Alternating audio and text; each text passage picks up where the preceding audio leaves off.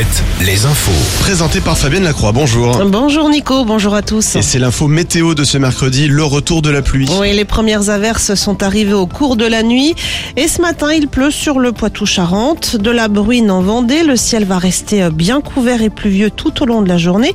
Du côté du Mercure, pas de gelée ce matin et des températures de saison pour cet après-midi avec des maxi entre 10 et 13 degrés. Quatre exploitants agricoles convoqués ce mercredi devant le tribunal de police de La Rochelle. Ils sont soupçonnés d'avoir utilisé l'été dernier de l'eau pour arroser leur culture, alors que des arrêtés préfectoraux avaient été pris pour limiter, voire interdire l'irrigation agricole. Dans l'actualité également, cette demande ce matin de Famille Rurale, l'association qui publie aujourd'hui son observatoire annuel des prix, souhaite l'instauration d'une allocation mensuelle de 65 euros pour aider les ménages modestes à manger sainement.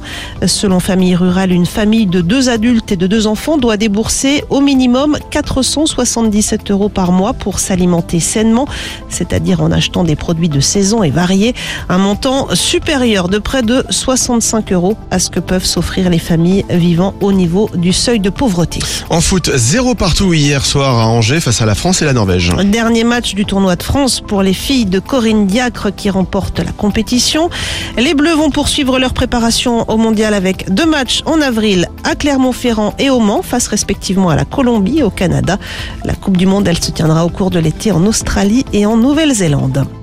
Les joueurs du Real Madrid se sont fait peur à Liverpool hier soir en huitième de finale allée de la Ligue des Champions.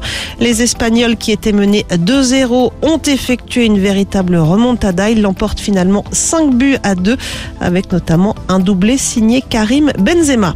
Et puis en volée, la Coupe de France, ça passe pour Poitiers, qualifié pour les demi-finales aux dépens de 7. Et qualification également de Tours, Narbonne et Nice. Saint-Nazaire est éliminé. Enfin, au ciné, sorti ce mercredi d'un film tourné en 2021, notamment en Charente, à l'ancienne piscine municipale de Cognac, dans les caves de la maison NC ou encore sur le site des lacs bleus de Guisanjar.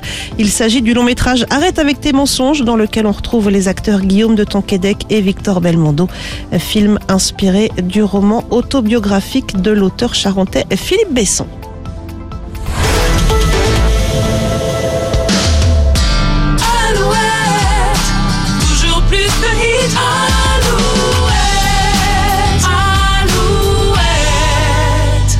see tonight.